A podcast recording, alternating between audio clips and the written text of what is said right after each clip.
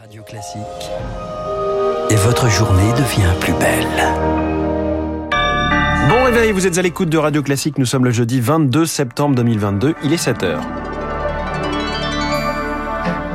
La matinale de Radio Classique avec François Geffrier. Comment échapper à la guerre? C'est ce que se demande une partie des 300 000 réservistes mobilisés hier par le président russe. Témoignage dans ce journal. Emmanuel Macron veut accélérer sur le renouvelable. Le président inaugure le premier parc éolien offshore en France. Et puis le Covid-19 revient, mais la fin de la pandémie est en vue, c'est ce qu'affirme l'OMS. Après ce journal 7h10, Total Energy a prouvé qu'il n'avait rien à cacher et pas de super profit à taxer, en tout cas en France. Ce sera l'édito de François Vidal. 7h15, la star de l'écho, ce n'est pas Elon Musk, mais son entreprise a de quoi rivaliser avec SpaceX. Je reçois le PDG de Thales Alenia Space, Hervé Deray.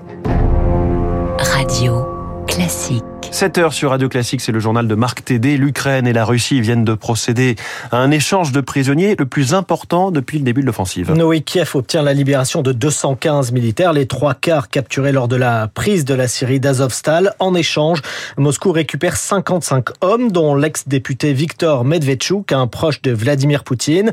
Le président russe qui, vous le savez, a annoncé hier une mobilisation partielle pour donner un nouvel élan à son offensive en Ukraine. Cela concerne 300 000 réservistes. Depuis hier, beaucoup d'entre eux cherchent à quitter le pays pour échapper à la guerre. C'est le cas de Boris, un ancien militaire qui se trouve toujours à Moscou. Léonard Cassette est parvenu à échanger avec lui. Boris a 31 ans, il habite avec sa compagne à Moscou, il travaille et sa vie a basculé avec le discours de Vladimir Poutine. La situation est bizarre. Mes parents et mes amis sont tous inquiets parce que j'étais dans l'armée il y a dix ans comme artilleur, ce qui fait de moi un sergent réserviste. Donc il a de grandes chances d'être appelé à s'enrôler. Alors avec ses amis, il a pris sa décision, il va quitter le pays. Aujourd'hui, on voulait acheter des billets, mais les prix tournaient autour de 10 ou 15 000 euros pour aller à Istanbul. Donc on va aller à Minsk, en Biélorussie. Un voyage en train à 700 km de Moscou pour l'équivalent de 120 dollars et un départ prévu samedi.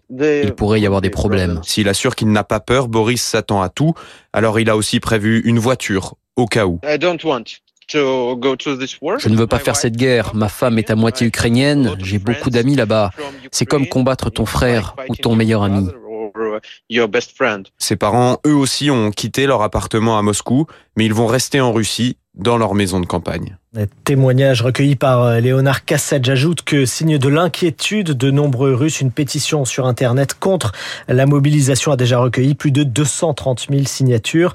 Par ailleurs, plus de 1300 personnes ont été arrêtées hier dans des manifestations anti-mobilisation dans une quarantaine de villes en Russie. Alors, dans son allocution solennelle, Vladimir Poutine a une nouvelle fois brandi la menace nucléaire. Et il se dit prêt à l'utiliser pour protéger son peuple et l'intégrité du territoire russe. Face à un tel danger pour le reste du monde, cette question, l'élimination de Vladimir Poutine, est-elle une option envisagée par les services occidentaux? C'est ce qu'avaient tenté de faire les États-Unis avec Fidel Castro ou certains officiers allemands pour se débarrasser d'Adolf Hitler. Est-ce envisageable cette fois? Écoutez la réponse du général Christophe Gomard, ancien directeur du renseignement militaire français. Tuer Poutine, pour moi, n'est pas une action euh, probable du tout, ça c'est certain parce que derrière, on ne sait absolument pas qui sera le successeur. Et si ça se trouve, on aura plus dur et plus radical. Je pense pas que les, services occidentaux euh, perdent du temps, euh, de l'énergie et de l'argent à faire ça. Euh, en revanche, créer des dissensions en interne pour pousser un candidat éventuel à la succession, c'est sans doute un travail que mènent les services. C'est possible. Des gens qui prennent contact avec une personne et des gens qui cherchent dans les opposants actuels à Vladimir Poutine qui potentiellement pourrait être un candidat crédible. Est-ce que ce travail a été commencé en, en amont? La Russie est le terrain de prédilection de la CIA, sans aucun doute. Le général Christophe Gomard, ancien directeur du renseignement militaire français, toujours à l'étranger, mais aux États-Unis, la procureure générale de l'État de New York annonce des poursuites au civil contre Donald Trump et plusieurs de ses enfants soupçonnés de fraude fiscale. Il est 7h04. Emmanuel Macron est attendu ce matin au large de Saint-Nazaire. Oui, le président de la République inaugure le premier parc éolien offshore de France. 80 éoliennes déployées de 12 à 20 km au large du Pouliguen et du Croisic, l'un des plus grands projets industriels de ces er-, dernières années pour le président de la République. L'occasion de défendre son projet de loi d'accélération des énergies nouvelles présenté lundi prochain en Conseil des ministres. Lauriane monde. Il faut faire plus et plus vite. Sur les énergies renouvelables, les ambitions sont aussi grandes que le retard qu'a pris la France par rapport à ses voisins européens. C'est une question de souveraineté énergétique plus que jamais cruciale selon l'Élysée pour réaliser son vœu de devenir la première grande nation qui sortira des énergies fossiles. Emmanuel Macron est prêt à faire sauter tous les verrous, raccourcir les délais juridiques, simplifier l'administratif. Il faut multiplier par 10 le solaire et construire une cinquantaine de parcs éoliens en mer d'ici 2050, à l'image de celui inauguré aujourd'hui.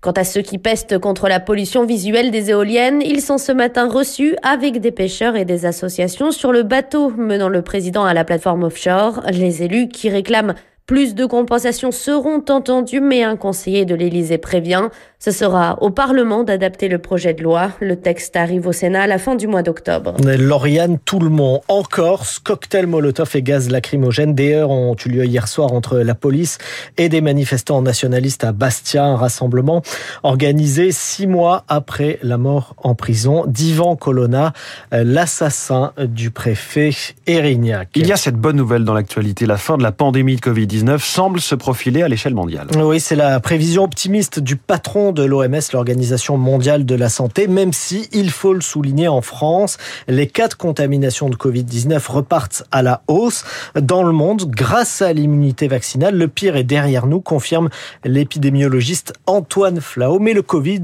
reste une urgence de santé publique finalement le, très gros impact que cette pandémie a causé au début avec ses confinements, ses quarantaines, euh, tout cela fait partie du passé. On sent que la vaccination a profondément changé la donne. Maintenant, ce que l'on voit aussi, c'est qu'on a affaire à des variants de plus en plus transmissibles et qui se faufilent dans les moindres interstices qu'on leur laisse. En France, hein, on est à plus de 30 000 morts alors qu'on n'en est que euh, au neuvième mois de l'année.